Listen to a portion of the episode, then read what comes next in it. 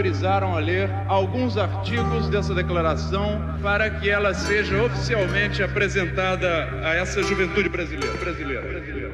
Artigo 1. Todos os homens nascem livres e iguais em dignidades e direitos.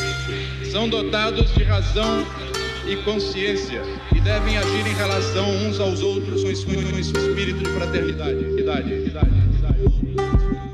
Esse é um trecho da Declaração Universal dos Direitos Humanos. Na teoria, o documento da Organização das Nações Unidas expressa que todos são iguais em direitos. Mas a gente sabe que, na prática, isso não acontece.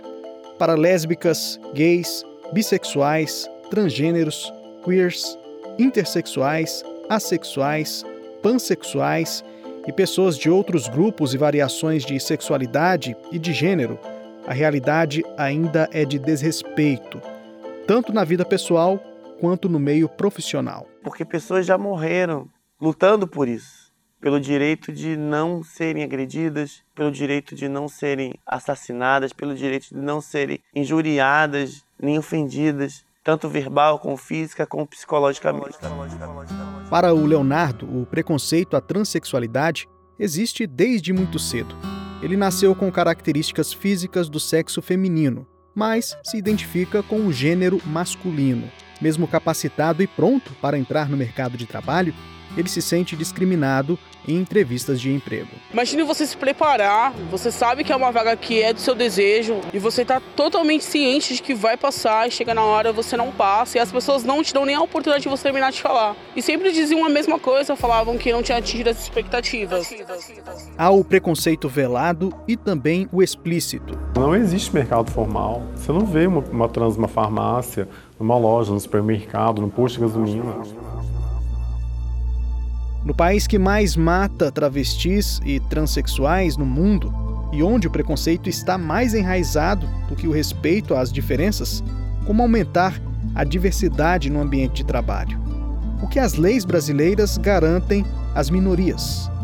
Quais políticas públicas buscam eliminar a discriminação por orientação sexual e identidade de gênero? Eu sou Anderson Conrado e a inclusão da comunidade LGBTQIAP+, no mercado de trabalho é o tema desta edição do Trabalho em Pauta.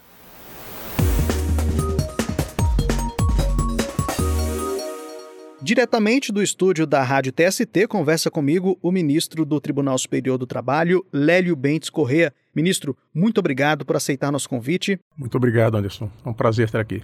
E também temos a participação da advogada, empresária e fundadora da plataforma Transempregos, Márcia Rocha. Seja bem-vinda. Obrigado. Márcia, você foi a primeira travesti a conseguir reconhecimento do nome social na Ordem dos Advogados do Brasil, a OAB. E, além disso, você é uma das fundadoras da Transempregos, uma plataforma criada para promover e auxiliar a contratação de pessoas trans. Quando falamos em admissão de pessoas LGBTQIAP+, ainda existe muito preconceito? E aproveitando essa primeira pergunta, Márcia, como surgiu a ideia de criar a Transempregos? Então, a partir do momento que eu resolvi me assumir publicamente, em 2011, eu comecei a participar de eventos, palestras pelo Brasil todo, e aconteceu de eu conhecer pessoas trans extremamente qualificadas que não conseguiam emprego ou que se assumiam, perdiam o emprego, nunca mais conseguiam trabalhar. E aí eu pensei, eu pensei que nós tínhamos que fazer alguma coisa. E dali surgiu o projeto Transempregos. Hoje nós na Transempregos nós atingimos 1.750 empresas parceiras, nem todas ainda, mas a grande maioria contratando pessoas trans, algumas empresas com centenas de pessoas trans já trabalhando em multinacionais, mas ainda o preconceito é a principal barreira, né? 1.700 empresas são, é muito pouco em relação ao número de empresas que tem no país todo.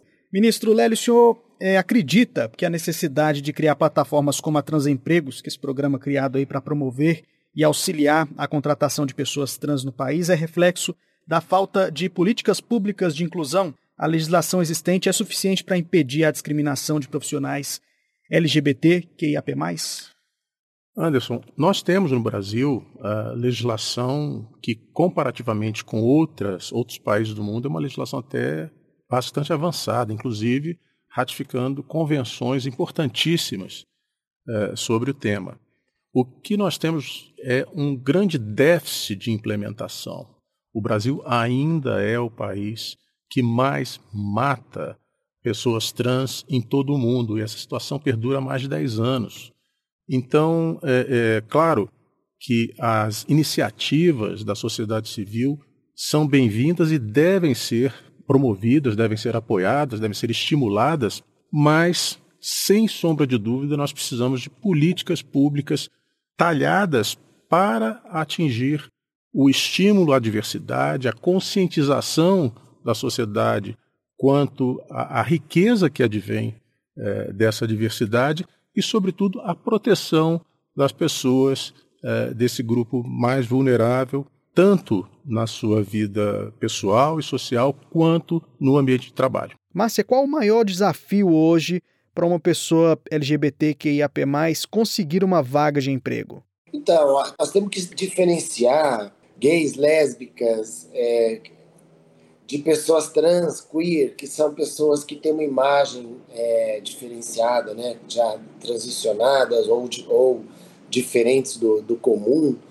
É, nem sempre pessoa trans às vezes fica extremamente perfeita, passável, né, que a gente fala, é, convincente dentro do gênero de transição, mas muitas vezes não. Então, é, não é só uma questão de aparência, né, mas também tem essa questão de aparência que faz parte também. Mas às vezes a pessoa ainda não retificou o nome, então a pessoa vê lá uma imagem feminina, um nome masculino. Tem várias questões que tornam mais difícil a contratação de pessoas é, queer e trans, né? Ministro Lélio, o senhor pode destacar para a gente como que a Justiça do Trabalho contribui para reparar casos de discriminação ou até mesmo evitar aí que eles ocorram? Podemos dizer, por exemplo, que uma decisão prevendo indenização por dano moral tem caráter pedagógico para toda a sociedade? Sem sombra de dúvida. A legislação, objetivamente, proíbe a discriminação com base em orientação sexual, em identidade de gênero. É, isso já está sedimentado na jurisprudência, inclusive recentemente o Superior Tribunal de Justiça reconheceu a proteção é, das pessoas trans sob a égide da Lei Maria da Penha, o que é um, um marco nessa nesse avanço civilizatório, vamos dizer assim, e a, a legislação brasileira ela trata especificamente da proibição da discriminação em termos também de é, orientação sexual. Mais recentemente, é, em, em janeiro desse ano, o Brasil promulgou a Convenção Interamericana sobre uh, discriminação e o fez com uh, o quórum é, especial da Constituição, de forma que essa convenção se incorpora à legislação brasileira como emenda constitucional. Esses dispositivos, então, eles têm valor constitucional. E essa convenção prevê exatamente que não se admitirá, não se tolerará qualquer tipo de conduta discriminatória, seja ela racial ou baseada em qualquer outro elemento é, de discriminação. Com base nisso, a jurisprudência tem sim é, repelido de forma veemente as condutas é, discriminatórias.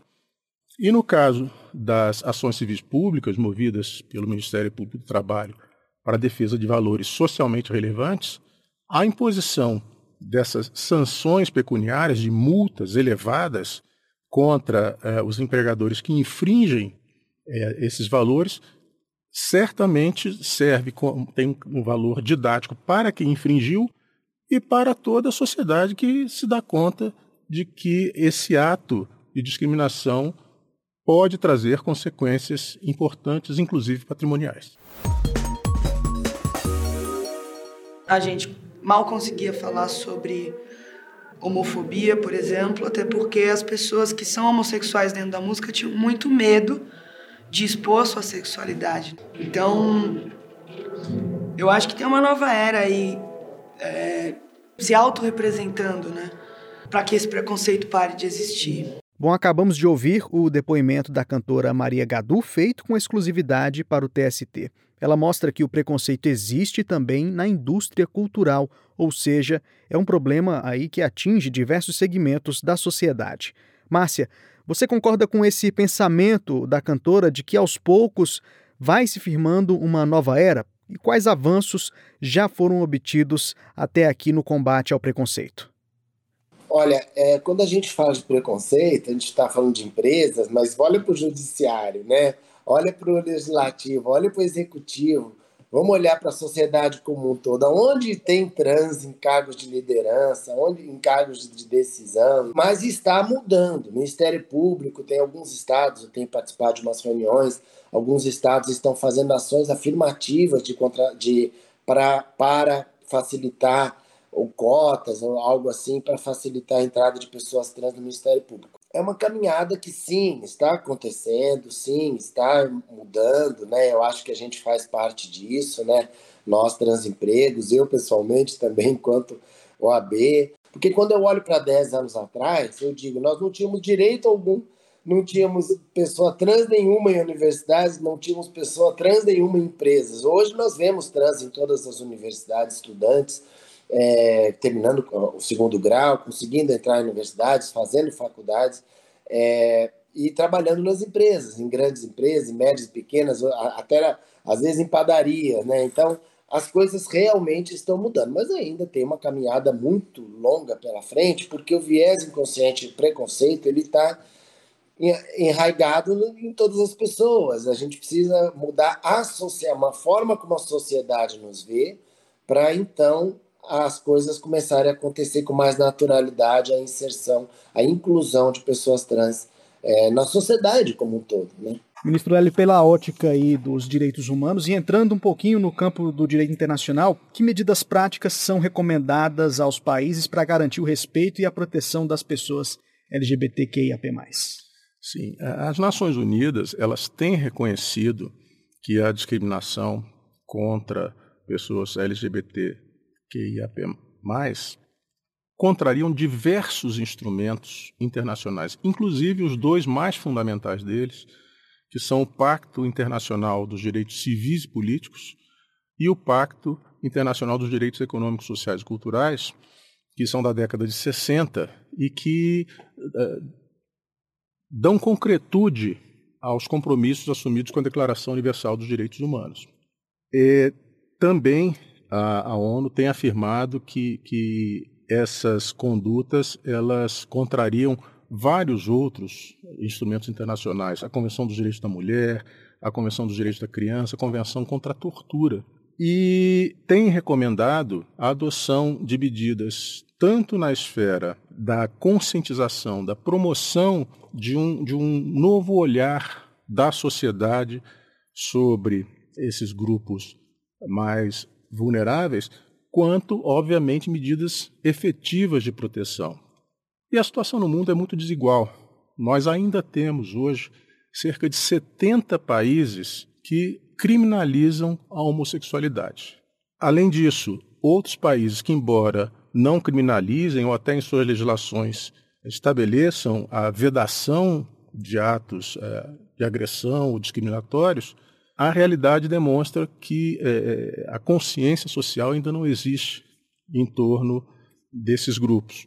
Então, é necessário um investimento sério em educação de toda a sociedade, em estímulo à diversidade e em proteção. Proteção não apenas contra a violência física, que é, obviamente, é uma prioridade, mas proteção contra o assédio e proteção no ambiente de trabalho, porque nós temos é, situações realmente é, graves de discriminação, tanto na contratação quanto no curso da relação de emprego. E essas condutas, eu repito, elas são repudiadas pelo ordenamento internacional e devem ser também pela legislação nacional e, obviamente, pelo Poder Judiciário na sua atuação no processo e fora dele. E aqui cabe fazer menção a uma decisão recente da Associação Nacional dos Magistrados da Justiça do Trabalho, que criou uma comissão de juízes e juízas uh, voltada a promover debates e conscientização acerca do tema. Então, nós temos esse damos as boas-vindas a esse passo evolutivo da magistratura do trabalho em dia com o pensamento mais avançado da comunidade internacional sobre o tema. E chegamos ao fim deste segundo episódio da quinta temporada do podcast Trabalho em Pauta. Nós conversamos com o ministro do Tribunal Superior do Trabalho, Lélio Bentes Correa.